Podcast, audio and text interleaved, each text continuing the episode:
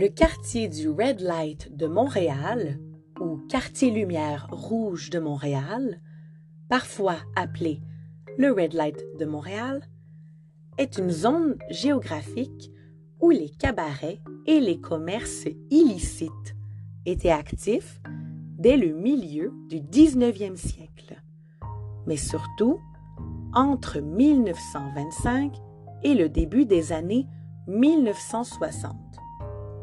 Le terme red light, lumière rouge en français, rappelle les anciennes lanternes aux portes des maisons closes.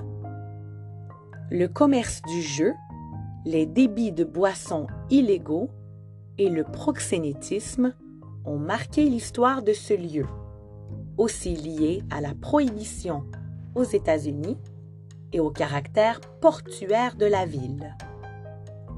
Au début du 21e siècle, on retrouve encore traces de ce type de commerce, mais de façon beaucoup plus discrète et modérée. Dans cette zone géographique, le commerce de la prostitution, du jeu et de la boisson était plus actif pour au moins deux raisons.